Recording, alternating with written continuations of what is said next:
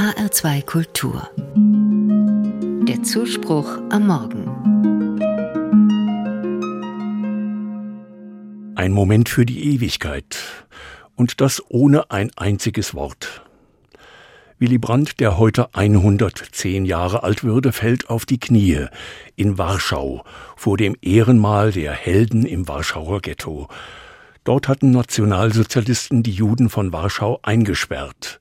Tausende wurden ermordet, als sie im Ghetto einen Aufstand versuchten. Und dann, 1970, steht vor dem Ehrenmal ein deutscher Kanzler.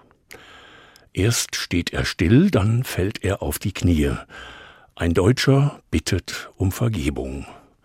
Ein Moment für die Ewigkeit. Wenn ich den Namen Willy Brandt höre, fällt mir das ein. Es geht dann nicht um rechts oder links, um gute oder schlechte Politik, es geht mir um diese eine Geste. Der deutsche Kanzler fällt auf die Knie und bittet um Vergebung. Das Bild ging um die Welt damals, und die Welt staunt. Kann das wahr sein? fragt man sich. Hatte der Kanzler das lange geplant?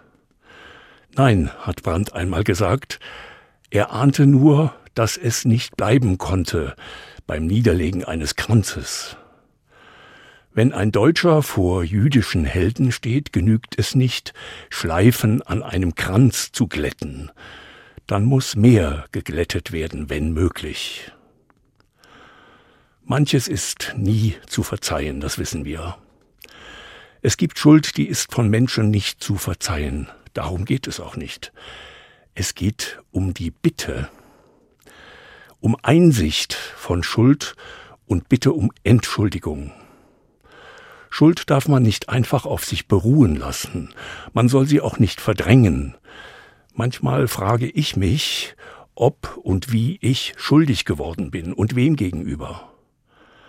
Wenn mir dann etwas dämmert, versuche ich es aus der Welt zu schaffen.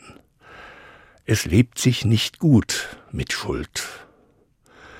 Ich weiß nicht, ob andere mir verzeihen können, ich will es aber versuchen. Schon die Bitte macht mich etwas leichter. Ich habe dann mein Möglichstes getan, denke ich. Mein Herz wird ruhiger, auch weil ich erhoffen kann, dass Gott vergibt, was Menschen nicht verzeihen können. Hauptsache, ich bitte darum. Gott wird schon hören, worum ich bitte.